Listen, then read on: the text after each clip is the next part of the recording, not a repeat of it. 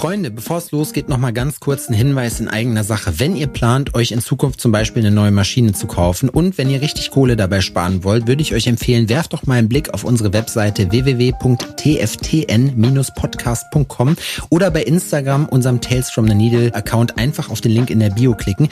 Da findet ihr dann nämlich feinsäuberlich aufgelistet nochmal alle unsere Werbepartner, bei denen ihr richtig fett Kohle sparen könnt. Dazu gehören nämlich zum Beispiel Killer Ink Tattoo Supply, Cheyenne Professional Tattoo Equipment und Coal Black Tattoo Supply. Es kommen auch noch mehr dazu, also vorbeigucken lohnt sich. Jetzt wünsche ich euch aber erstmal viel Spaß mit der Folge. Das ist immer so eine Periode, wo es halt äh, irgendwann eine Zeit lang schlecht ist, dann wird es aber halt auch einfach wieder besser. Und ich meine, die Leute an für sich per se, die haben ja Bock, sich Tattoos abzuholen. Hm. Äh, ich glaube, es ist einfach im Moment eine schwierige Zeit. Diese Ausgabe unseres Tales from the Needle Tattoo Podcasts wird euch heute präsentiert von unseren Freunden von Killer Ink Tattoo Supply, dem führenden Tattoo Supply für Tätowier-Equipment und Zubehör in ganz Europa. Später haben wir noch einen kleinen Deal für euch, deswegen dranbleiben lohnt sich auf jeden Fall und jetzt viel Spaß mit der Folge. Liebe Freunde, Guten Morgen, kann man sagen. An der Stelle herzlich willkommen zu einer weiteren Folge des Tales from the Needle Tattoo Podcasts. Mein Name ist Sepp Fury One. Ich äh, spreche mit Künstlerinnen und Künstlern und heute habe ich, hat es endlich geklappt, nachdem wir es ein paar Mal versucht haben. Bei mir ist heute der liebe Sascha Roth. Sascha, was geht ab? Morgen, was lange währt, wird endlich gut. ja, auf jeden Fall. Ich hoffe zumindest. Hast du ausgeschlafen? Nicht wirklich, aber für dich stehe ich auch gerne morgens früher auf. Ja, wir haben, ja. Wie, wie ist, stehst du sonst, ist das so sonst deine Zeit? Wann stehst du normalerweise auf unter der Woche? Oh, mittlerweile hat sich das schon wieder ein bisschen früher eingependelt. Als ich so angefangen habe, war es tatsächlich so, keine Ahnung, um zehn aufgestanden, weil ich erst wirklich um zwölf angefangen habe zu tätowieren. Hm. Mittlerweile öffne ich den Shop um elf. Das heißt, ja, ich stehe zu Hause spätestens um neun auf, eher um acht äh, für noch in Ruhe zu frühstücken und so, aber ja, um acht Uhr schon im Shop zu sein, war jetzt auf jeden Fall eine kleine Herausforderung. Ja, wann, wann fängst du dann um, äh, um zwölf? Hast du dann den ersten Termin oder was? Nö, nö, meistens um elf, manchmal auch um zehn, wenn es irgendwas Kleines ist, wenn Kunden reinkommen, irgend, ja, irgendwie ein kleiner Schriftzug oder irgendeine kleine Blüte oder was ich was wollen, dann komme ich auch schon für um zehn. Aber ich bin um zehn normal schon im Laden und elf geht normal dann der Betrieb los. Ja, ja, krass. Ja, das habe ich ja. auch eine Zeit lang gemacht und dann habe ich irgendwie keine Zeit mehr oder dann habe ich gedacht, so, boah, ich kann doch eigentlich erst um zwölf anfangen, ist auch easy. Und dann äh, habe ich hab ich das auf zwölf angehoben, aber ja, elf ist natürlich. Ja, ich hatte das früher auch, äh, bin aber echt mittlerweile froh, wenn ich abends dann eher zeitig zu Hause bin, äh, weil morgens, ja, außer es jetzt irgendwelche Sachen, die zu erledigen sind, dann gucke ich auch mal, dass ich um zwölf äh, anfange, beziehungsweise gibt es ja auch Kunden, die können erst um zwölf, weil mhm. sie dann nur einen halben Tag äh, Urlaub holen müssen und dann, äh, ja, fange ich dann auch mal um zwölf an. Ja, ja, krass. Ja, bist du äh, in deinem, ganz kurz vielleicht, ich habe gerade noch gedacht, vielleicht fangen wir einfach mal so an und sagen nochmal für die Leute, die dich nicht kennen, stell dich nochmal eben ganz kurz vor, wer du bist, was du machst. Ja, ich bin Sascha Roth, bin natürlich auch Tätowierer, was der Podcast ja eigentlich hergibt. Äh, 36 Jahre, komme aus dem schönen Saarland und arbeite bei mir im Studio Deep Rooted Tattoo. Bist du gebürtiger Saarländer? Genau, ich bin aus einem kleinen Nebenort von Saarbrücken, aus Duttweiler direkt. Ah, krass, okay.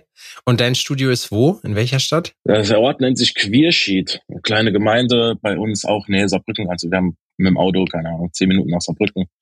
Und äh, ja, aber halt eher ländlich gelegen, jetzt nicht wie bei euch Jena City direkt, sondern äh, naja. Wirklich schön auf dem Dorf.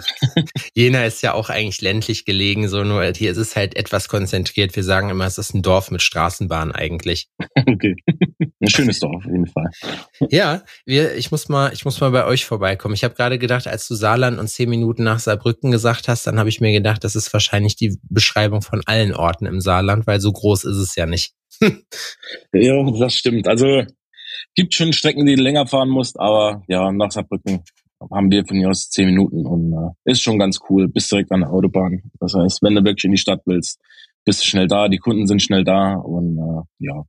War das ein Grund, weswegen du dich dafür entschieden hast und nicht in die Stadt zu gehen? Tatsächlich nicht. Wir waren vorher mit dem Laden oder ich war vorher mit dem Laden in Saarbrücken selbst. Ähm, dumme Miss Missstände oder ja, dummes Missgeschehen, was passiert ist. Bei mir zu Hause wurde eingebrochen. Das heißt, ich habe äh, zu Haus äh, quasi den Standort gewechselt, eine neue Bude gesucht, bin dann nach Queersheet äh, privat und als ich mich geschäftlich von Dustin getrennt habe, ähm, habe ich mir eh einen neuen Laden gesucht, weil der andere einfach für mich viel zu groß war. Ja, dann habe ich gedacht, komm, muss ich nochmal unbedingt nach Saarbrücken rein. Und dann hat äh, war, stand ein Queersheet eigentlich ein sehr schönes Laden, lokal leer, äh, was ein bisschen Liebe noch gebraucht hat. Aber dann war für mich klar, gut, ich habe es morgens dann nicht so weit auf die Arbeit. Die Kunden an für sich sind bei uns zumindest so, dass auch äh, statt nach Saarbrücken rein, dass sie auch nach Queersheet kommen, ist die Parksituation auch besser. Mhm. Und äh, von daher war für mich dann klar, dass ich dann gerade hier bleibe. Ja, aber ist doch cool eigentlich. Ähm, wie lange bist du jetzt schon am Start mit Tätowieren? Ich habe nächstes Jahr, Januar 24, tatsächlich zehnjähriges. Oh, Jubiläum. Hey, zehn ja. Jahre. Mit 26 ja. hast du dann angefangen, ne? Wenn, wenn du jetzt genau. zwischendurch noch Geburtstag hast. Krass, was hast du vorher gemacht? Da kann ich ja einiges erzählen. Ich bin gelernter Bauzeichner. Das war so das Erste, was ich gemacht habe nach der Schule. Ha. Was eigentlich totaler Quatsch war, weil irgendwie war klar, dass ich da nie wirklich drin arbeiten werde. Hab von dort aus tatsächlich irgendwie so eine dumme Furzidee gehabt, dass ich noch Mist Schlosser lernen. Ich musste ja in meinem Prakt ich musste so äh, ja, Betriebspraktikums machen während meiner Ausbildung als Bauzeichner in verschiedenen Baufirmen. War da halt in einem richtig geilen Schlosserbetrieb, wo ich mich mit den Leuten mega gut verstanden habe. Das war, glaube ich, der Grund, warum ich gesagt habe, geil, ich will dort jetzt eine Ausbildung machen. Mhm. Und habe aber ziemlich schnell gemerkt, äh, dass das einfach nichts, erstens nichts für mich ist und zweitens auch, dass irgendwie nicht wirklich eine Zukunft hat. Gerade in dem Betrieb, da wurde teilweise zwei Gesellen über Winter immer über äh, entlassen, weil halt einfach zu wenig ja, ja. Arbeit da war im Winter und und und. Was habt ihr daher, gemacht bei, äh, beim Schlossereibetrieb? Also was war da so das? So richtiger Bauschlosser halt wirklich Geländer, äh, Gartentüren und so Kram halt wirklich. Ne? Ah, ist doch Treppen, geil eigentlich. An für sich schon, ja ich denke mir jetzt manchmal, ich finde es schade, ich hätte auch gerne jetzt so rückwirkend so eine, so eine handwerkliche Ausbildung. Ich meine, klar, man kann ja heutzutage alles lernen, ne? Aber so eine richtige, erstmal lernst du da arbeiten auf dem Bau, ne? Also das, das ist auf jeden Fall, äh, wenn ich mir das überlege, so, wenn viele Leute jetzt anfangen, auch mit Tätowieren oder so, die vorher nichts gemacht haben und dieses Arbeiten auch nicht so richtig erfunden haben, wo du denkst, die müssen eigentlich mal schön auf dem Bau geschliffen werden. Ja, auf jeden Fall. Also die Zeit war auch geil. Das war jetzt knapp zwei Jahre, wo ich dort war. Also die Ausbildung auch nicht wirklich dann durchgezogen. Ich habe ja, das Jahr, bevor sie zu Ende gewesen wäre, dann aufgehört. Mhm. Aber äh, ja, auch, ich war da ganz ehrlich, ich habe da null Perspektiven gesehen, weil wenn ich hole, da hat quasi, da war ein äh, äh, Meister halt und der hat für einen Stundenlohn von was weiß ich was gekämpft, weil der Chef einfach nicht mehr zahlen konnte, wollte, keine Ahnung. Mhm. Und da dachte ich, Alter, da findest du auf jeden Fall keine Zukunft äh, längerfristig. Ja. Nee, das stimmt. Und dann bist du von da aus dann zum Tätowieren gekommen oder gab es noch einen Zwischenschritt? Mhm. Nee, nee, tatsächlich nicht. Ich habe dann noch eine Fortbildung gemacht zum Webdesigner äh, über so ein komisches, mhm. äh, ja, ja, so eine komischer Laden bei uns in Saarbrücken. Die sind zwar IHK verifiziert, aber ja, es ist äh, irgendwie ja. wird der An Abschluss nicht wirklich anerkannt so. Und, ist wie bei äh, den Tattoo-Ausbildungen, die die IHK anbietet. ja, genau. Ich frage mich eh immer, warum wir Geld an die Affen bezahlen. Ja. Ja, damit sie uns einmal im Monat äh, ihr komisches Papier da, ihre, ihre, was ist es, nee, nicht BGW, wie heißt denn das nochmal? Bei uns heißt es, ich glaube, Wirtschaft in Thüringen oder so, habe ich noch nie reingeguckt, habe ich auch nie bestellt, fliegt immer ja, da kriegst, kriegst du halt immer nur irgendwelche Kurse angezeigt, wie wirst du ein besserer Chef und was weiß ich, was kannst du dann besuchen und bringt dir ja. mega viel im Laden. Wo die irgend so ein Tontilon zeigt, wo ich mir denke, so was wollt ihr mir denn erzählen? So, wenn ihr Zeit, wenn ihr ein guter Chef wärt und weißt du auch erfolgreich wärt, hättet ihr gar keine Zeit für so eine Scheiße. Weißt du, wie ich meine? ja, auf jeden Fall. Wahrscheinlich nicht. Ja, ich weiß es auch nicht. Die Ausbildung gemacht und dann tatsächlich Fachabi nachgeholt, äh, Fachrichtung äh, Design und Kunst bei uns hm. in Saarbrücken. Ja, von dort aus kam mir wieder eine Furzidee, dachte ich muss studieren gehen. Hab dann angefangen Bauingenieurwesen zu studieren und äh, im Bauzeichner gut geklappt hat. Ja, auf jeden Fall. Ähm, dachte ja, ich hatte damals irgendwie die Idee, vielleicht so Richtung, äh, wie heißt ähm, Berufsschullehrer oder so zu machen. Hm. Aber ja, also ich habe schnell gemerkt, Studium ist gar nichts für mich. So dieses äh, selbstständig lernen, du musst nicht, also quasi du musst dir selbst in den Arsch treten, du musst auch morgens nicht da sein, ganz wenig äh, Präsenzveranstaltungen und äh, von dort aus habe ich währenddessen angefangen zu tätowieren, bis ich exmatrikuliert wurde. Ich war extra noch eingeschrieben, weil ich gerade das Ticket, das Studententicket ja, ja, noch gut gebrauchen konnte und äh, ja, so kam ich dann zum Tätowieren. Also echt schon ein langer Weg. Ey. Krass, aber ich finde das wild, dass das ist ja wirklich so einmal das bunte Potpourri eigentlich fast an allem, was man so machen kann. Von so einem, so einem Bürojob stelle ich mir das jetzt vor, dann irgendwie so richtig halt Handwerk auf dem Bau und so und dann am Ende des Tages dann wieder so ein bisschen doch wieder Büro und Computerarbeit und dann studieren. Ja. Geil.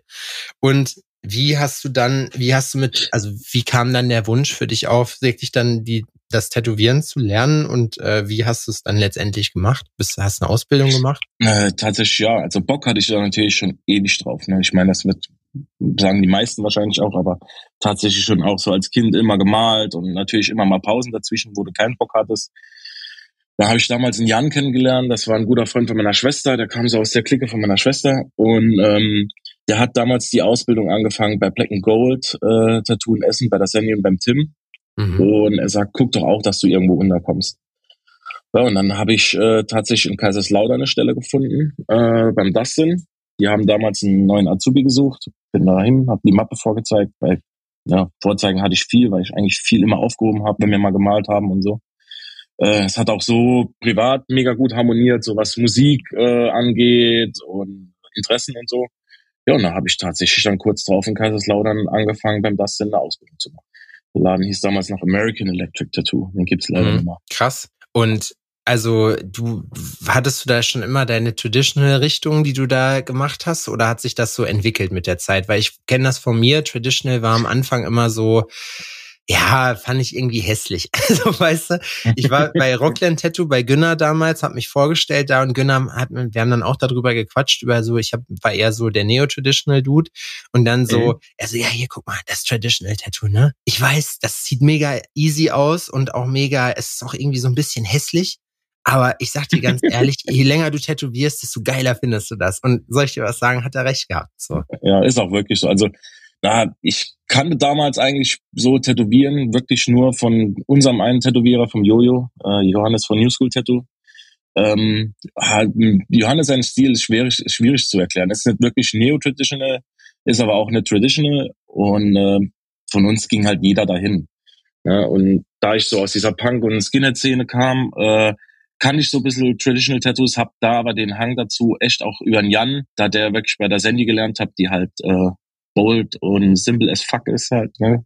So wirklich ganz, ganz traditional, äh, wirklich das alles lieben gelernt. Da war für mich klar, okay, das ist das, worauf ich eigentlich Bock habe. Mhm. Ja. ja, geil. Ähm, und die Berührungspunkte, die du vorher hattest, jetzt dadurch, dass du gesagt hast, also hast du irgendwie dich anderweitig künstlerisch betätigt, jetzt äh, wenn während des Studiums oder so schon, dass du halt generell gezeichnet hast oder so, weil gut, ich habe halt wirklich immer schon viel gezeichnet dann durch diese Ausbildung zum Webdesigner, da hast du halt auch dir so ein bisschen Photoshop-Skills, hast du da beigebracht gekriegt. Dann natürlich nicht jetzt ultra die besten.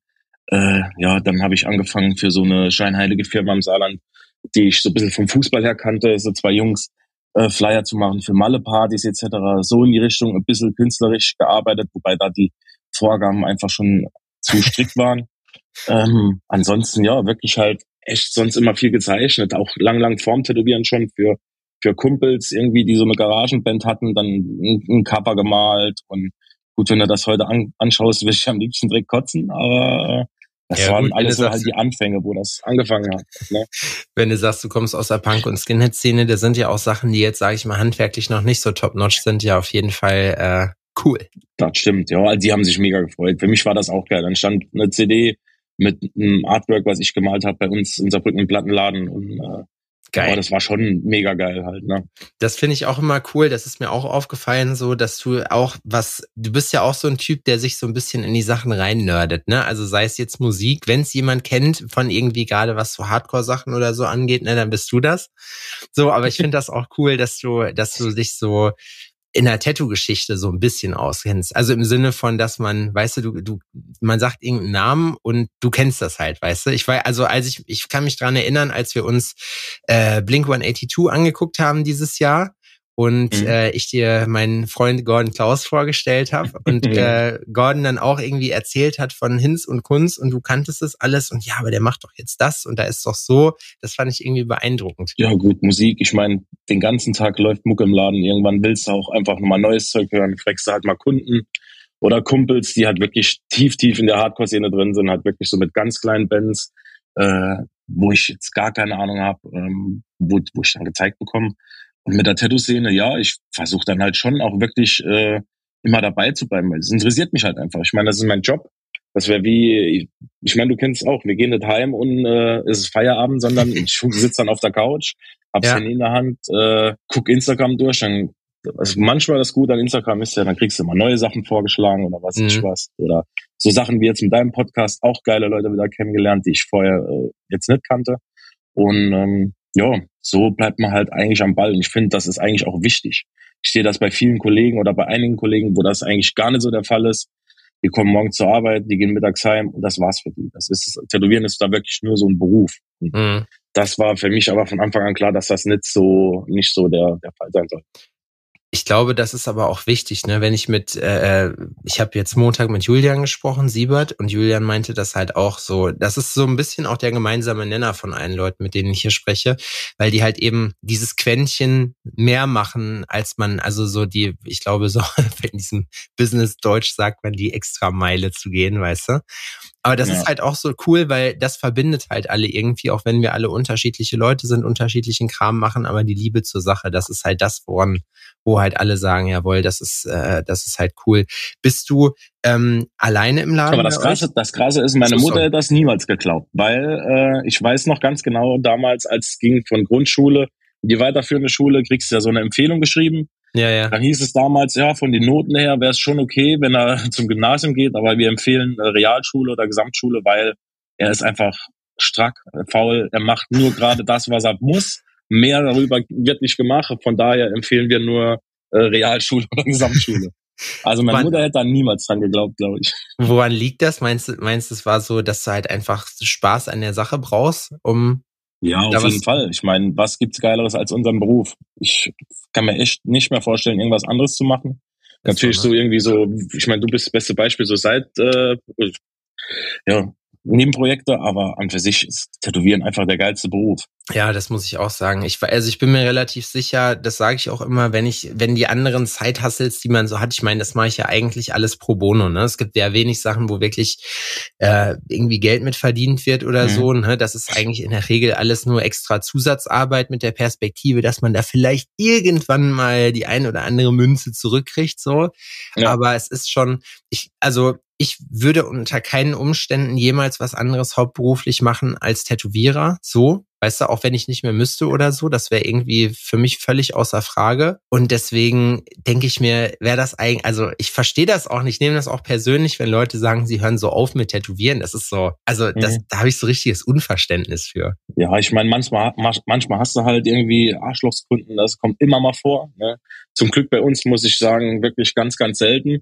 Aber das soll dir doch nicht die Lust an deinem, an deinem Job nehmen, ne? Also gerade wenn du so einen geilen Job hast äh, wie wir. Ja, ich glaube, am Ende des Tages ist es ja auch so, man lernt ja auch so ein bisschen Psychologie mit Leuten umzugehen dann, ne? Das braucht Auf dann ein bisschen Fall. und das ist ja dann auch die Erfahrung. So.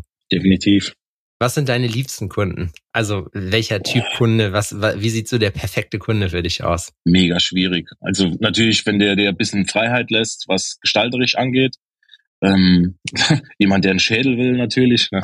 nee, keine Ahnung. Also ultra schwierig. Also wir haben bei uns in die Kundschaft, die ist so durchgemixt. Ne? Wir haben von teilweise Leute, die Mitte 60 sind, äh, mein ältester Kunde war 74 damals, das war noch im alten Laden, das war mega geil, aber auch mega netter Typ. Und äh, aber mittlerweile auch die ganzen Jungen. Mein Großcousin bringt mittlerweile viele Leute bei, die auch einfach Bock auf Traditionals haben. Das finde ich ganz geil, dass man weg von dem Pinterest-Scheiß und äh, die wirklich sagen, geil, ich hätte Bock auf oder ich habe Bock auf euer Zeug, ähm, uns auch die Freiheiten lassen und dann halt mit einer coolen Tätowierung heimgehen. Ne?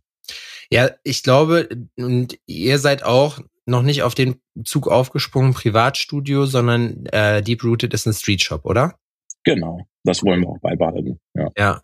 War das bei dir wichtig oder ist dir das generell wichtig, dass du sagst, du machst alles? Äh, also ich mache auf jeden Fall alles, was ich, sage ich mal, handwerklich beherrsche. Ne? Also wenn jetzt hier jemand reinkäme und sagt, er hätte gern ein Porträt, sage ich natürlich, nee, das funktioniert leider nicht, weil ich mich da nie groß mit beschäftigt habe beziehungsweise auch immer den ganzen Realistikern einen Respekt zoll vor der Geduld. Wenn ich denke, die arbeiten so ein handflächengroßes Tattoo oder ein bisschen größer acht Stunden am Tag dran. Dann mache ich hier zwei große, zwei große Traditionals halt einfach. Ja. Und äh, ja, aber ansonsten, ich habe gar kein Problem, wie gesagt, morgens mal um zehn im Laden zu sein und einen Namen zu tätowieren oder eine Hundefoto zu tätowieren oder so Kram. Also habe ich gar kein Problem mit. Ne? Die Leute, wenn die Leute es wollen äh, und sich damit sicher sind, dann kriegen sie das. Und warum soll ich das nicht machen? Also da bin ich mir auch einfach nicht zu fein für. Das ist äh, ja in der Hinsicht dann ja auch schon wieder ein Handwerk. Und das äh, übe ich dann auch gerne aus. Ja, ich finde generell ist es wichtig, dass man einfach so für jede, also man lernt ja auch immer was dazu bei den Geschichten. Das heißt, du hast ja dann auch einfach die Möglichkeit zu sagen, ja, okay, ich kann jetzt hier, äh, ich kann jetzt hier den Kleinkram dann ablehnen oder so, weil, wie du schon sagst, ne, es gibt ja echt viele Leute, die sagen, nö, da bin ich mir zu fein für. Aber am Ende des Tages ist das ja alles was für deine Werkzeugkiste. So, ne? Wo du halt ja, sagen kannst. Okay. Und sind wir mal ehrlich, der, dann kommt irgendeine ältere Frau, die will halt einen Namen von den Enkel haben ja. digital mit dem Tattoo, ist mega happy, zeigt es in der Familie, da kommt vielleicht der Enkel und will was Großes äh, äh Oldschool oder Young Wanna Do. Ne? Also das ist äh, alles so ein Geben und Nehmen. Das, äh, wenn man das nicht machen wird, wäre es mit Sicherheit auch weniger los im Laden. Werbung Freunde, ich möchte heute ein kleines bisschen über unsere Freunde noch von Killer Ink Tattoo Supply reden, die uns in dieser Folge dankenswerterweise wieder unterstützt haben.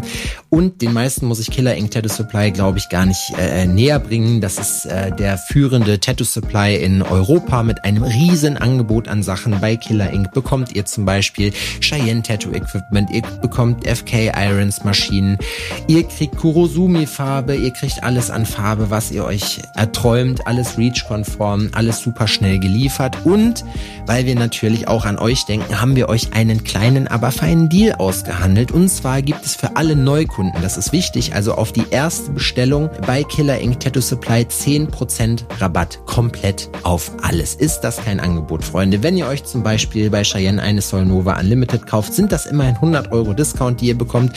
Sagt ihr jetzt, jo, Maschine habe ich schon, ich brauche was anderes Cooles, dann gibt es ja zum Beispiel das Sniper Tattoo Fotografie Set, was ihr äh, sicherlich auch schon gesehen habt, was super hochwertig ist, muss man sagen, wo ihr auch mit dem Rabattcode alleine schon 40 Euro spart. Das ist schon, äh, denke ich mal, ein, ein gutes Wort. Und aus diesem Grund möchte ich euch jetzt nochmal nahelegen, besucht die Seite, wenn ihr noch nicht drauf wart, www.killerinc.com. Kauft euch da, was ihr wollt, macht eine schöne Bestellung fertig und dann gebt ihr den Code TFTN10 ein und spart 10% auf eure erste Bestellung, auf das komplette Sortiment und das läppert sich schon, wenn man ein bisschen mehr bestellt.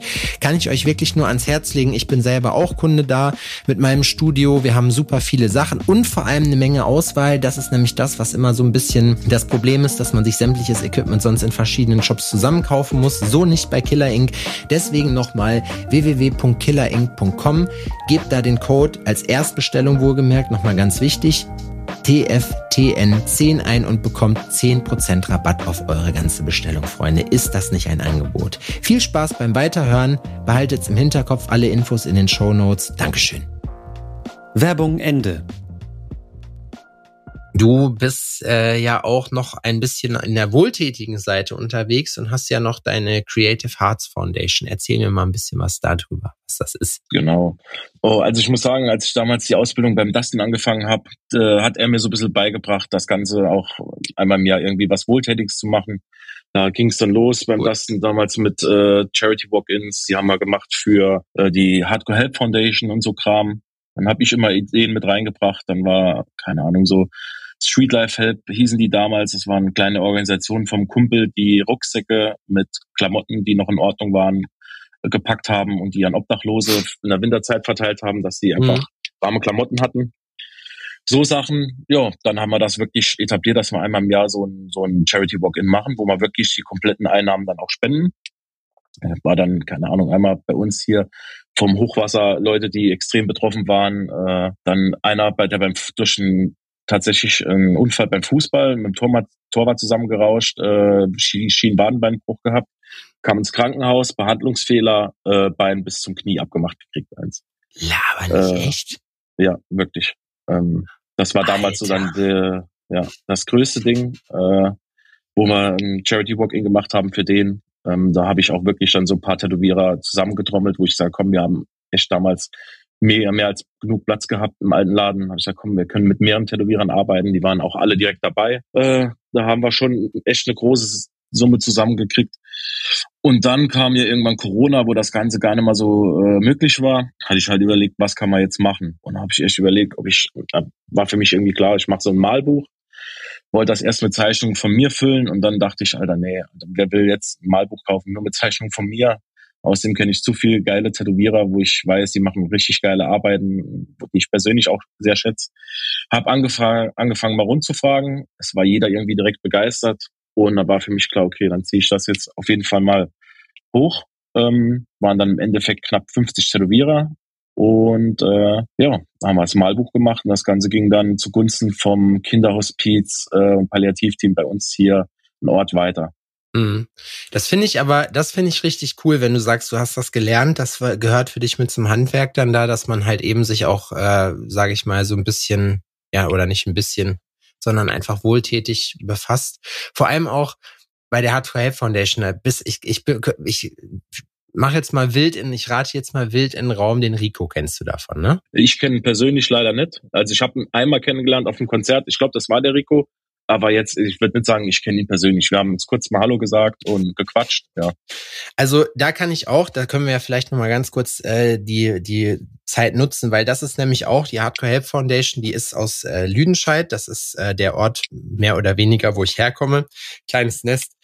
Daneben, ich kenne äh, Rico zwar nicht persönlich, aber ich kenne René persönlich, der damals äh, bei uns in Lüdenscheid die ganzen Bookings gemacht hat äh, und äh, dem wir dann zu verdanken haben, dass halt so, keine Ahnung, Death Before Dishonor und so in einem kleinen, in einem kleinen, in der alten Druckerei da in Lüdenscheid gespielt haben und ähm, er immer die Locals mit supportet hat und so und äh, es wurde nie gewertschätzt und einer der selbstlosesten Leute, die ich auf jeden Fall kenne.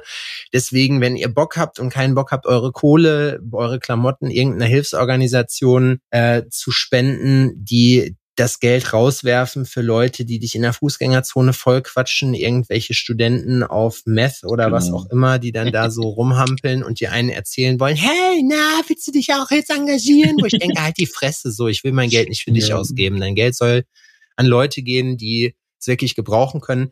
Dann kann ich euch auf jeden Fall sagen, Hardcore Help Foundation, absoluter Tipp. Ähm, wir ja. packen in die Show Notes nochmal äh, die Webseite von den Jungs und Mädels und da kann ich euch auf jeden Fall sagen, das ist eine richtig, richtig gute Sache. Und auch nicht nur international aktiv, sondern halt auch lokal unterwegs und kümmert sich sehr viel äh, mit Klamottenspenden hier um unsere Obdachlose, um Leute, die es nötig haben. Also gut.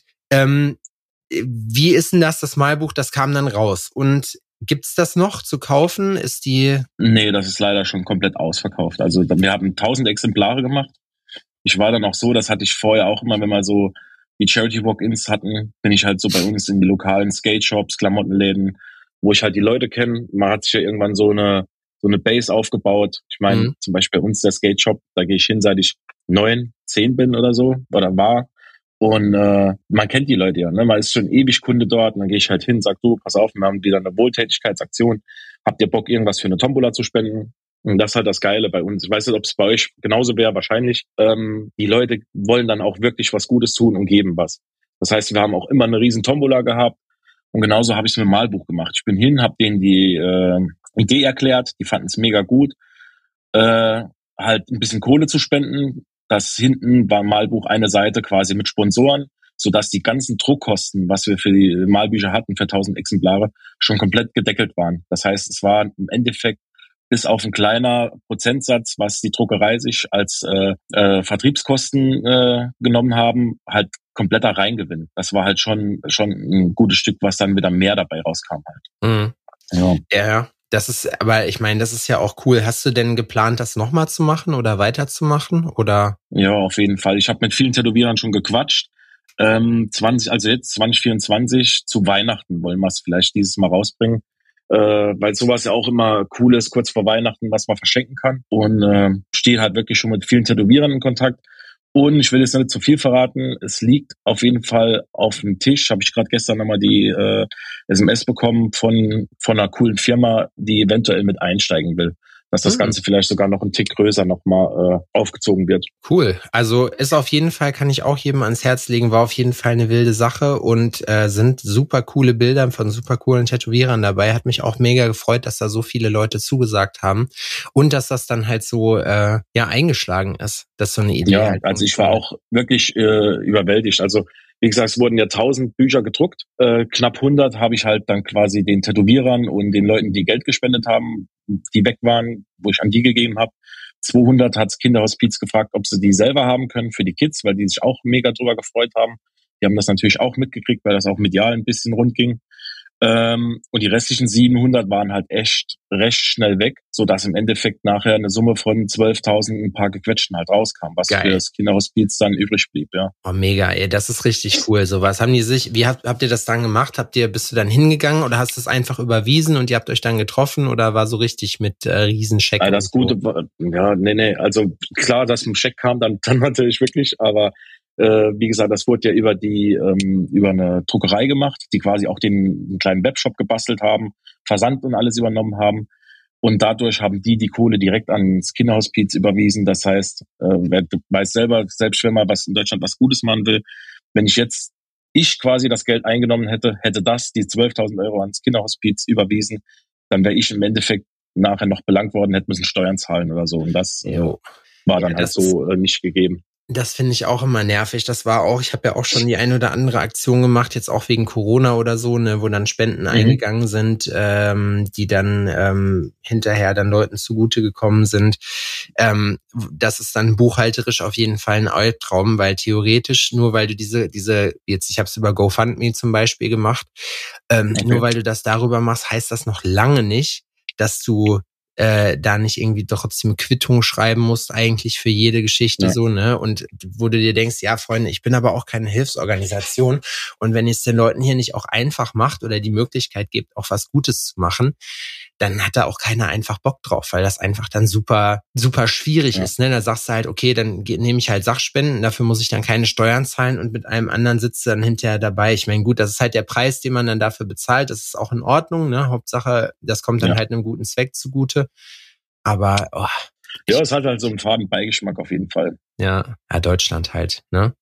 Ähm, wie, so, ja, genau, jetzt kommen wir, jetzt, jetzt kommt der Wutbürger-Teil. So, ja. ähm, wie denkst du, oder wenn du so in die Zukunft guckst, so, du bist ja jetzt dann auch schon mit zehn Jahren schon relativ lange im Business, ähm, merkst du, dass sich was groß verändert hat?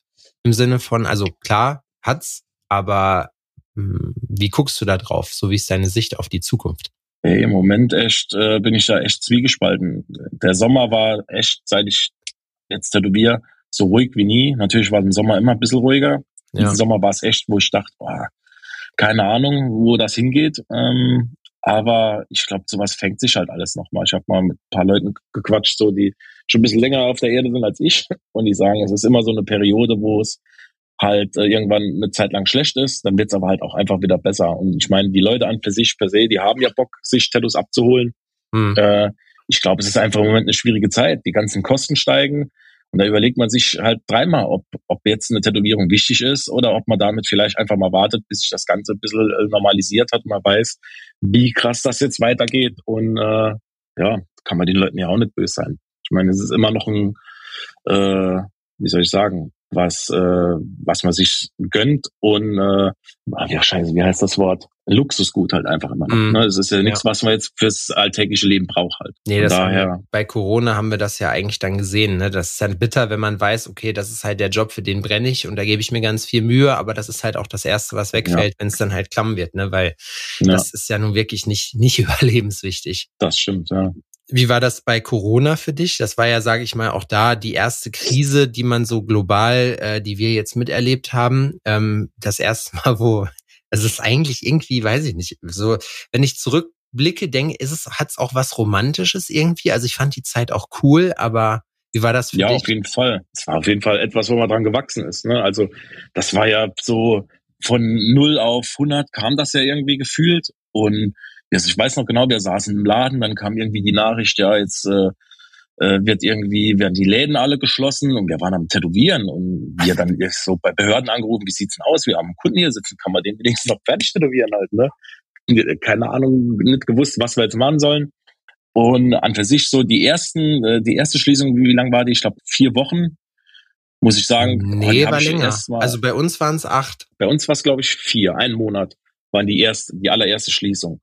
Und ich muss sagen, die habe ich tatsächlich auch wirklich genossen. Ey, ich bin jeden Tag, da war noch mega gutes Wetter. Mhm. Sprit war bei 99 Cent, glaube ich. Das heißt, ich bin jeden Tag mit den Kumpels Moped gefahren. Äh, es war halt so geil, so ein bisschen was gemalt, einfach mal auch wieder Wonnedoos gemalt, äh, wo ich dann abends oft mal nicht dazu komme, weil einfach zu viel anderes Zeug zu malen ist.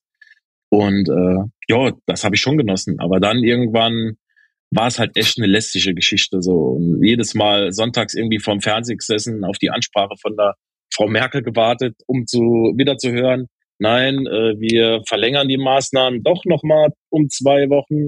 Ja. Gut, dann setzen wir uns in zwei Wochen nochmal vor den Fernseher und gucken mal, was die, die Tante sagt. Und äh, ja, ich glaube eher so dieses Gefühl, nicht gebraucht zu werden. Das war irgendwann, äh, also ich wüsste, ich weiß nicht, wie Leute so Harzer den ganzen Tag können zu Hause sitzen. Ne? Zeitlang war das wirklich ganz geil, aber die paar Monate, das hat mir voll und ganz gereicht. Da bin ich schon bei am Rad gedreht. Ja, man fühlt sich dann irgendwann wie so ein Assi, ne? Weil dann ist er, dann du, du fängst ja dann auch an, du hast am Anfang deine Routinen irgendwie und probierst die beizubehalten. Es kommt jetzt halt genau. nicht drauf an, dass du heute deine Mails beantwortest oder äh, morgen, ja. ne? Weil es wartet ja gerade eh keiner. Du kannst auch nicht sagen, außer Freunde, ich weiß dasselbe, was ihr wisst, so ich melde mich, sobald es irgendwie Neuigkeiten gibt. Bis dahin schieben wir es halt immer. Ähm, da habe ich mich halt auch gefragt, wie das Leute machen, die jetzt crazy ausgebucht sind. Das war ja bei mir zum Glück noch nie der Fall. Also, so, weißt du. Bei mir Aber auch nicht. Ey. Das Wir haben auch so ein, zwei Kandidaten im Saarland, die ein bis zwei Jahre Vorlaufzeit hatten oder haben normalerweise. Wo ich Gott sei Dank auch immer sage, ich bin froh. Bei mir hat, hat sich so eingependelt immer so zwei bis drei Monate. Früher war es mal drei bis vier. Ähm, was ja auch schon krass ist, wenn du da Termine nachholen musst. Voll. Aber Leute, die in einem Jahr, anderthalb, zwei ausgebucht sind, Alter, da wäre mir den Kopf geplatzt. Ich, ich hätte gewusst, was ich machen soll halt, ne? Das war mit Sicherheit noch mehr kopfig wie, äh, wie bei mir mit drei Monaten. Ja, ja, safe. Ja, ich, ich glaube, das ist halt eben so diese Geschichte, diese Unwissenheit. Am Anfang fand ich es eigentlich, die ersten zwei Wochen waren geil. Da hast du dich halt hingesetzt, da hast du jetzt halt gesagt, so, ah, oh, okay. Dann zentrierst du dich wieder so ein bisschen. Ich habe das auch gemacht. Ich habe dann für mich entdeckt, so Fahrradfahren, habe mich dann immer aufs Fahrrad gesetzt und bin dann irgendwie fünf, sechs Stunden bei uns hier über die Berge geheizt und habe mal so geguckt, was hier geht, was da geht. Und man merkt ja auch, wie nach einer Zeit, wenn du so im Alltagstrott dann äh, raus bist, wie so die Kreativität zurückkommt. Ne? Ich war ja. hinterher, ich kann mich noch dran erinnern, hat es hier geschneit. Das war dann, glaube ich, im zweiten Lockdown. Ähm, und dann habe ich, Schnee kannst natürlich, oder kann man schon, habe ich aber nicht gemacht, äh, dann biken, sondern habe mir einfach einen Rucksack gepackt und hab, bin sozusagen wandern gegangen. Ich habe so ein kleines ja. Notizbuch mit dabei gehabt und drei Schritte bei uns über die Horizontale und dann haben meine Gedanken schon angefangen, so richtige Faxen zu machen. Und dann, ich war nur am Schreiben die ganze Zeit, nur Ideen, Weltideen, allen möglichen Scheiß, ja. was man so alles machen kann. Das ist schon, ja, es war einfach auch geil zu sehen, wie die ganzen Tätowierer dann wirklich mit Zeug angefangen haben. Ne? So, es war, ich meine, jeder hat ja irgendwie was gemacht. Mhm. Äh, Benne Bulchak hat so ein, äh, so ein Dino-Flash äh, mit Tätowierern rausgebracht, wo ich mitmachen durfte. Äh, Gino Gambino hat äh, angefangen, ah ja komm, wir machen Split-Flash, äh, Leute angeschrieben, wo ich was mit ihm gemacht habe. Das war alles so Zeug, was vielleicht vorher mal eine Zeit lang auf der Strecke geblieben ist. Halt, ne? Ja. Und das war schon geil zu sehen, wie auch in welche verschiedenen Richtungen so die ganzen Tätowierer, die man kennt, äh, sich dann einfach kreativ äh, äh, ja, ausgelassen haben halt einfach. Ja, ich finde das aber auch wichtig, dass du das halt machst. Also in, in dem Sinne, du bist ja dann halt auch kreativ und für mich bedeutet das halt auch, ähm, genauso wie jetzt keine Ahnung, mit Instagram, äh, was, also man sieht ja jetzt auch ein paar Videos von Leuten, die dann halt so Aufrufe machen, Hilfsaufrufe, was auch immer, ähm, weil es dann halt gerade irgendwie nicht läuft oder so. Und dann denke ich mir halt auch mal so, am Ende seid ihr doch Kreative. So, dann ja. denkt euch halt was aus, so, ne, wie es halt läuft. Nicht, also es kann, äh, es kann ja immer Scheißzeiten und so geben. Ne? Das ist ja auch einfach so. Manche Sachen hat man auch nicht in der Hand, wie du sagst hier bei deinem äh, äh Bekannten, dem sie dann einfach das Bein abgenommen haben, weil er sich halt was gebrochen hat. So richtig weird ja. auch noch. So, ne? Aber ich finde, am Ende des Tages ist es ja, wenn du kreativ bist, dann solltest du ja eigentlich auch die in der Lage sein dazu, zu aus jeder Situation irgendwie was zu machen. Genau. Auf jeden ja? Fall. Gibt so viel Zeug, die, was man machen konnte. Von daher, ich weiß gar nicht, was habe ich alles gemacht. Ich habe so Holzplatten bemalt. Dann habe ich mal beim Hagen so ein bisschen abgeguckt. Der hat damit angefangen, so Holzscheiben. Ähm, so äh, die verkauft.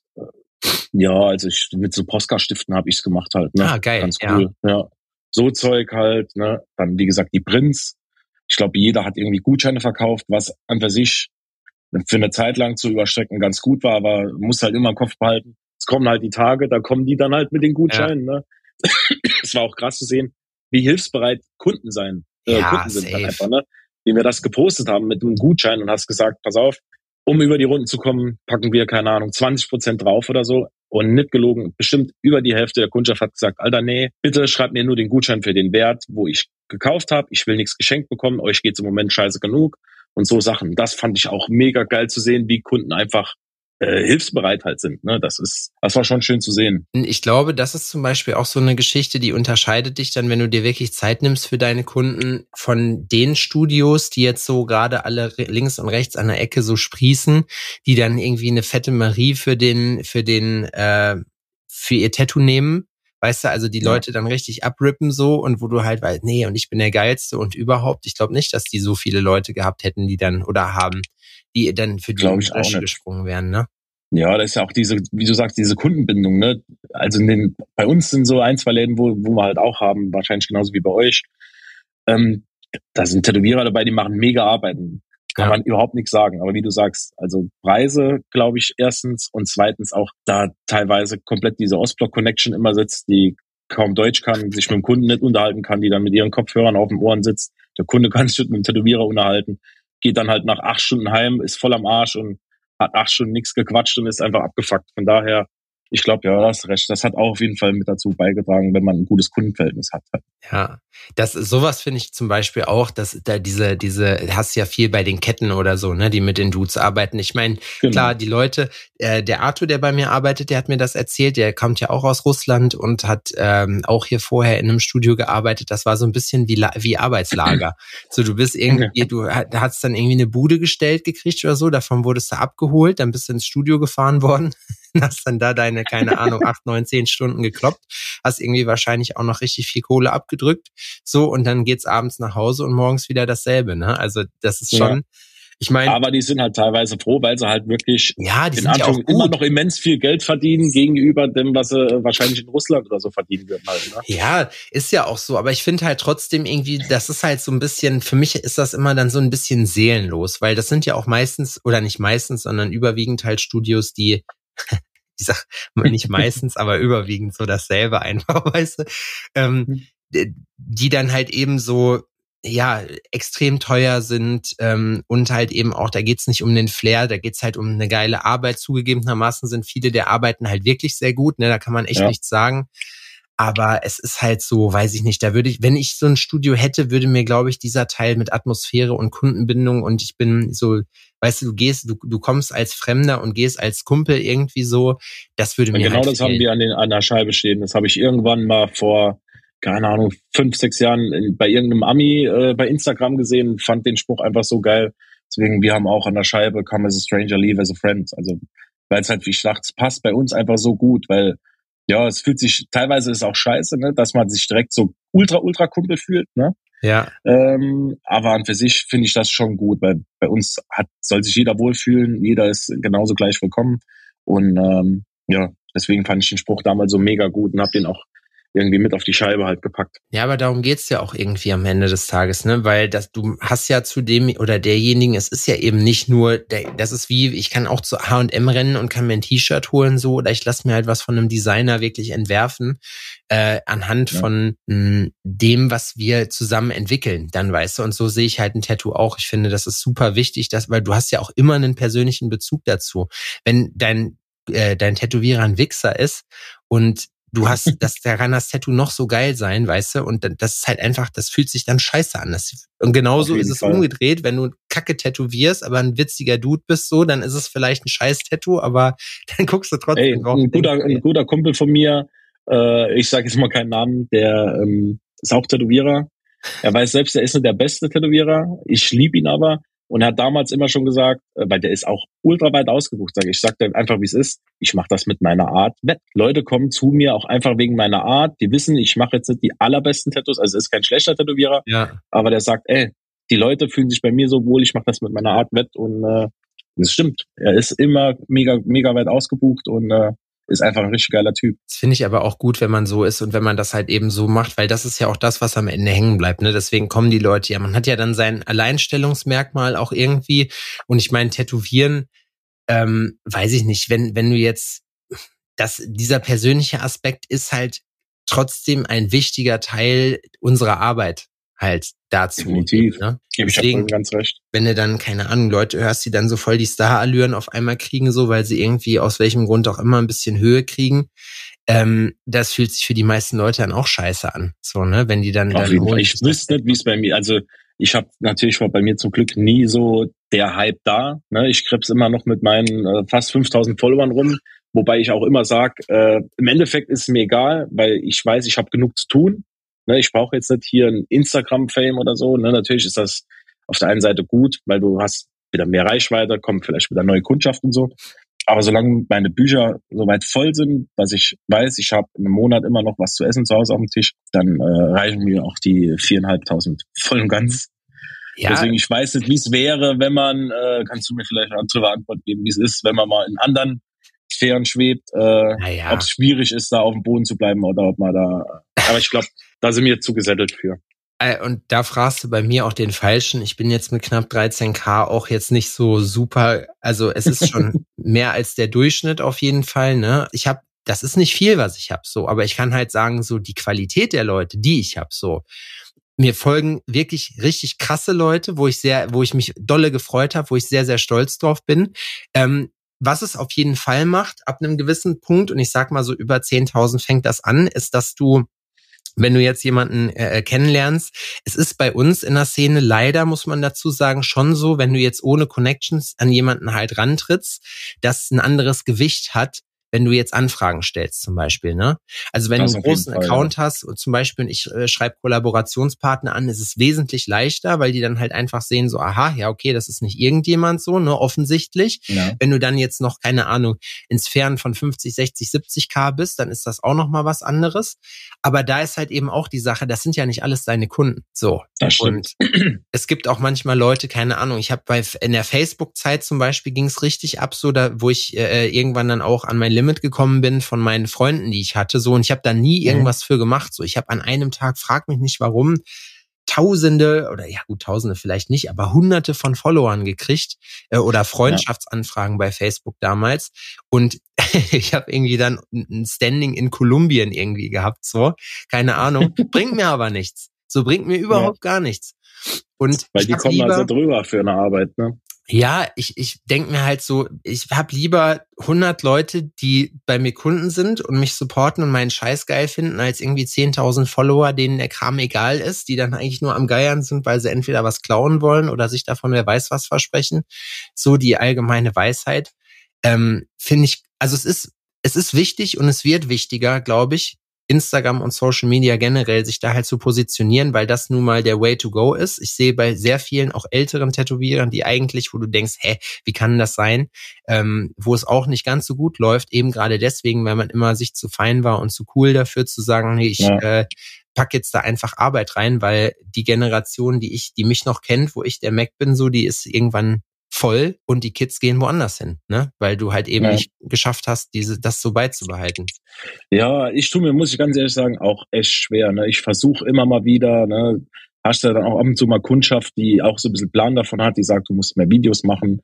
Videos generiert einfach mehr Aufmerksamkeit als Bilder und und und. Ich weiß ja schon, wie es bei mir ist, wenn ich abends auf der Couch liege und gemalt habe, Alter, dann will ich, ich poste allein schon Bilder viel zu selten. Das weiß ich selbst. Da muss ich auch mal mehr mehr nochmal hinten dran sein und, äh, und mit so Reels schneiden und so. Das, oh, das ist, wie du sagst, ist halt echt schon eine Schweinearbeit. Das, das Gute bei uns im Saarland ist, glaube ich, dass äh, auch gut. Das ist halt, äh, ja, ich glaube, bei uns ist Mundpropaganda wie tatsächlich äh, bei uns im Saarland echt noch äh, schwerer als jetzt wirklich Social Media. Aber auf lange Sicht gesehen gebe ich dir da vollkommen recht, dass da, äh, dass man sich da echt positionieren muss. Ich versuche es auch so gut es geht bis jetzt, äh, weiß auch, dass ich da noch mehr Zeit investieren muss und äh, ja. Was auch wichtig oder was auch witzig ist, was ich mir jetzt auch mal angeguckt habe, ist halt LinkedIn und den Kram, ne? Aber das ist halt dann mhm. für mich eher interessant für die ganzen Side-Hustles, weil du da halt, wir machen ja im Prinzip B2C-Geschäft, also direkt an den Kunden. Und ähm, ja. wenn man im B2B-Geschäft ist, ist das dann, das ist halt, kommt halt drauf an, was du machst. Für einen Tätowierer macht es gar keinen Sinn, eigentlich auf LinkedIn zu sein, wenn er nur tätowiert, weißt du? Ja. Außer du willst dir irgendwie eine selbstständige Zielgruppe erschließen, aber da, die sind wie, auch nicht. Wie hieß diese, diese Gescheiß-App noch, die sich jeder Tätowierer runtergeladen hat, als Vero. hieß plötzlich Instagram? Ja, Alter, auch so. Vero direkt aufgeploppt und direkt wieder weg. das war geil, ne? Da hast du auch richtig gesehen, wie der Hype-Train auf einmal funktioniert. Alle so, ja, du musst dich auf Vero anmelden, ja. auf Vero. Und dann denken alle so, geil, ey, der Tag ist gekommen, die Karten werden neu gemischt. Ja. Ne? Jetzt kann Was ich auch. Wie lange ging das? Wie, wie lange ging die Scheiße? Ne, noch keine Woche oder so. Nee, das war eine also Woche oder so. Alle da hingekommen, dann sind die Server abgekackt. Das war so der erste Cockblocker. Und dann sind irgendwie, dann stehen alle da auf, auf einmal so und dann so, ja, okay, jetzt sind wir da und jetzt? So, ja, ist auch nicht anders. Gehen wir nochmal zu Instagram. Deswegen finde ich es auch lustig, dass TikTok sich langfristig gesehen jetzt doch irgendwie durchsetzt und er dann als, als ernsthaftes zweites Netzwerk irgendwie aufgebaut wird, weil ich halt vorher auch dachte, die Leute sind viel zu bequem. Und von Facebook zu Instagram zu ziehen, ist auch immer eine andere Art von Mensch, so finde ich. Facebook ist für mich, Facebook, da sind Leute, die sind irgendwie so über 50 ähm, ja. und die lassen sich gerne in Kommentarspalten aus mit irgendeiner rechten Scheiße von irgendwelchen Lokalnachrichten. Das haben so Profilbilder immer. Ja, genau, von unten. Irgendein Hund noch so, so als Titelbild, ja. so, weißt du? Und dann da auch noch so schweinelustige. Das wechselt sich immer ab, so Memes gegen die Grünen, aber so richtige ja. Boomer-Memes. Und dann aber auch diese ganz schrecklich gefotoshoppten Bilder, so ich wünsche euch einen schönen Tag oder so, weißt du, solche Sachen. Ja. Wahnsinn, ey. Äh, irgendwie Fuck you, Greta Aufkleber. Auf ja, ja, genau, richtig. so, weißt du, was das auch für Leute sind? Das sind auch Leute, die gepostet haben, hiermit widerspreche ich den Facebook ja, so Dings. Denke, halt die Fresse, Annette, das interessiert keine Und das Sau. Krasse war, das war jetzt, also bei uns zumindest von einer knapp einer Woche, anderthalb oder so, war genau wieder dasselbe. Einmal so eine Welle von wirklich genau den Leuten, die da, das kommt so alle anderthalb, zwei Jahre, wo plötzlich wirklich Leute irgendeinen so alten Beitrag lesen. Ja, wenn du dir nicht den AGBs widersprichst, werden Bilder benutzt und was, der weiß der Geier was, Alter. So ein Bullshit, ey. So, ich, ich, ich. Aber wie ist das jetzt zum Beispiel bei TikTok? Können dir die Leute da auch schreiben oder ist das wirklich ja. nur rein hier Videos gucken? Nee, es ist tatsächlich auch genau wie Instagram. Ich habe gestern reingeguckt, du kriegst äh, nur, dass es halt noch viel süchtiger macht. Das perfide ist ja an dieser ganzen Scheiße, egal ob es jetzt irgendwie an den ganzen Kurzvideos ist, die sind ja alle krank auf Manipulation getrimmt. Das heißt, dein Fall. Ziel ist ja einfach so, du möchtest die Leute da möglichst fesseln und deswegen ist ja auch, das, das hypnotisiert dich ja richtig. Deswegen gehen die ja auch nur, keine Ahnung, zehn Sekunden und deswegen geht unsere Aufmerksamkeitsspanne ja auch runter, weil das einfach mhm gewollt ist in dem Sinne. Und du guckst dir da einen Pfeffer an, sag ich dir, dann steht da, habe ich jetzt gesehen, Fotoposts haben keine Ahnung, zweimal mehr Likes, also genau das Gegenteil von Instagram eigentlich, weil okay. dieses, dieses, dieses Ding da auch holen wollen. So. Ja, klar. Ähm, wo ich mir halt auch denke, ich mache jetzt keinen Content-Kram direkt für, für, äh, äh für Instagram und für TikTok. Ich recycle das einfach. Ich mache ein Social-Media-Format und das wird dann auf allen Plattformen ausgespielt. Gibt es ja auch Apps für, wo du das parallel machen kannst, hat alles Vor- und Nachteile. Aber im Prinzip ist es eigentlich genau so, nur dass die also TikTok muss ich sagen, macht insofern mehr Spaß, weil es da sehr wahrscheinlich ist, dass du auch mal äh, was dabei hat, was drehst, mhm. äh, was dreht. Ne? Also im Sinne von keine Ahnung, dann guckst du mal drauf, dann hast du einen kleinen Account mit 100, vielleicht 200 Followern so und hast auf einmal ein Video, was keine Ahnung 150, 160.000 Views hat. Das schmeckt okay, dann natürlich, krass. ne? Aber es ist, Alter, ich sag's dir, das ist ja auch wieder perfide, weil das ist ja wie im Glücksspiel. Das heißt, du kriegst voll den Kick dadurch, dass das halt so abgeht. ja, klar. Denkst dann, dass es beim nächsten Mal genauso ist und guess what? Passiert nicht. So, passiert ne? nicht. Und was mich auch, glaube ich, fertig machen wird, ich habe es jetzt gesehen, ich habe einen Kunden, Lars, der äh, macht auch mega geile Bilder und Videos. Ähm, der hat Olli und mich, Olli ist äh, der junge Kerl, der bei mir noch arbeitet, äh, morgens irgendwie so ein bisschen mit Moped begleitet, äh, Bike, Bike fotografiert also nennt er sich und ähm, hat auch ein, so ein geiles kleines Reel geschnitten, hat mhm. mich da als kenne ich auch erst seit kurzem, äh, da sieht man, dass ich mich da nicht so mit beschäftige, als Co-Autor eingeladen. Sehr wichtig. Alter, und Ja, und wie oft dieses scheiß Reel geliked wird, Alter, von wirklich auch von Leuten, Alter, da, da kotzt sich ab. Dann, die Sachen haben halt zehnmal mehr Likes als äh, irgendwelche Tattoo-Bilder halt, ne? Ja, ja. Wir sehen, wie ich Idiot auf dem Moped sitze.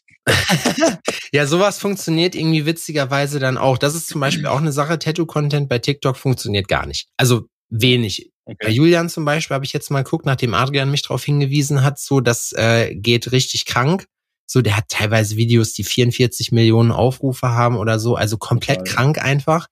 Ähm, aber wenn, also bei den Durchschnitt, bei den meisten Leuten, die du da siehst, auch kranke Tätowierer, die haben, das hat nicht viel Aufrufe, das hat nicht so viel. Da funktioniert tatsächlich so ein Laberformat oder so, weißt du, wo du irgendwie Menschen siehst und so ein bisschen, und du musst ja auch mit Kontroversen spielen. Ne? Auch das ist ja Marketing ja. am Ende des Tages, ne? Ja. Wenn du dich da hinstellst und irgend so eine halbgare Meinung, wie ich das jetzt neuerdings mache, dann da in die Welt posaunst, klar, das triggert manche Leute und dann kriegst du natürlich Aufmerksamkeit. Nicht die, die du immer haben willst, aber ja.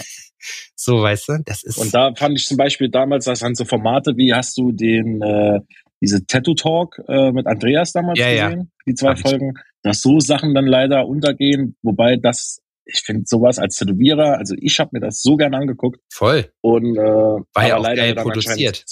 Genau, anscheinend leider zu wenig Leute, sondern weil es sich ja nicht rendiert hat, sondern ja, sonst hätten wir sowas öfter mal. Das würde ich halt mega geil finden, halt einfach. Voll. Und das ist ja eben gerade die Geschichte. Das ist ja das Schöne bei Podcasts, ne? Weil da ist die, also ich sag mal, die Produktionskosten, die halten sich jetzt super krass in Grenzen. Du kannst aber trotzdem diese mhm. Werte da transportieren, kannst mit Leuten dann quatschen. Es wird auch wirklich gerne angenommen. Es ist krass immer, wie viel das äh, machen. Und natürlich, wenn du dich da hinstellst, die haben ja Studioqualität am Ende gehabt. Ich weiß jetzt nicht, ob. Ja, das war mega. Jörn hat das, glaube ich, veranstaltet. ne? Andreas und Jörn zusammen, genau. Ja, aber das also war Andreas ja. hat da, glaube ich, gut äh, private Kohle reingebuttert, wenn ja. ich richtig im Kopf habe. Na, du hast ja einfach dann Fernsehqualität auch gehabt, so von den Sachen und auch die Gäste und so waren cool. Ich glaube einfach, dass man sich da im Klaren drüber sein muss, dass man nicht, das ist egal, was du machst, egal wie gut der Content ist, niemand hat auf dich gewartet und es dauert echt extrem ja. lange, bis du dich da etabliert hast. Das heißt, du musst erstmal das mit so großen Mitteln machen, dass du das stemmen kannst, ohne dass was rumkommt. Ne? Jo, was soll ich dir sagen, mein Lieber? Wir sind schon am Ende angelangt wieder. Ähm, Dankeschön auf jeden Fall, dass du da warst. Wir machen es äh, immer hier so, dass unser Gast natürlich immer das letzte Wort hat. Deswegen ähm, hast du jetzt nochmal die Möglichkeit, hier nochmal deine Instagram oder generell deine Social-Media-Kanäle zu pushen. oder halt irgendwie andere Sachen, die du dann noch machen willst. Und wie gesagt, vergesst nicht, wir packen den Link von der Hardcore Help Foundation nochmal bei uns in die Show Notes. Ähm, Genau. Ja, ich danke dir auf jeden Fall. Es hat echt Bock gemacht. Ich war heute Morgen echt aufgeregt, weil ich äh, so Sachen eigentlich gar nicht so mein Ding ist. Bin da immer eher, eher so der ruhige Typ, außer in Person. Aber es war jetzt echt ultra angenehm. Ja, äh, ihr findet mich unter bei Instagram unter sascha.rot.tattoos, Laden unter deeprooted.tattoo meine ich. Und ansonsten, ja, war auf jeden Fall schön. Dank dir dafür. Ich habe zu danken, Sascha. Dann starte gut in den Tag und dann würde ich sagen äh, an unsere Zuhörerschaft, danke fürs Zuhören. Ich hoffe, es hat euch Spaß gemacht. Ähm, frecher Franz, wenn du das danke. hörst, melde dich doch mal bei mir. Dann sonst melde ich mich die Tage mal. Dann gucken wir mal, was da geht. Und ähm, jo, bis nächste Woche. Wir hören uns. Tschüssi.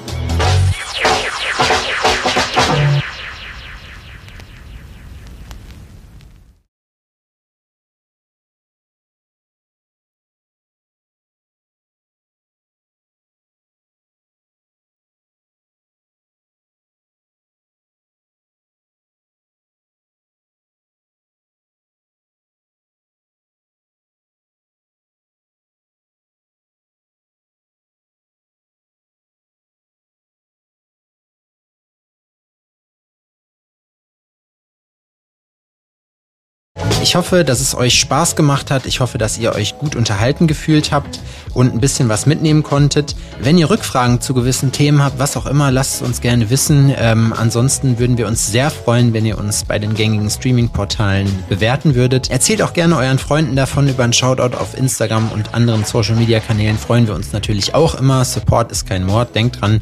Vielen Dank fürs Zuhören. Wir hören uns nächste Woche wieder bei Tales from the Needle. Vielen Dank. Ciao.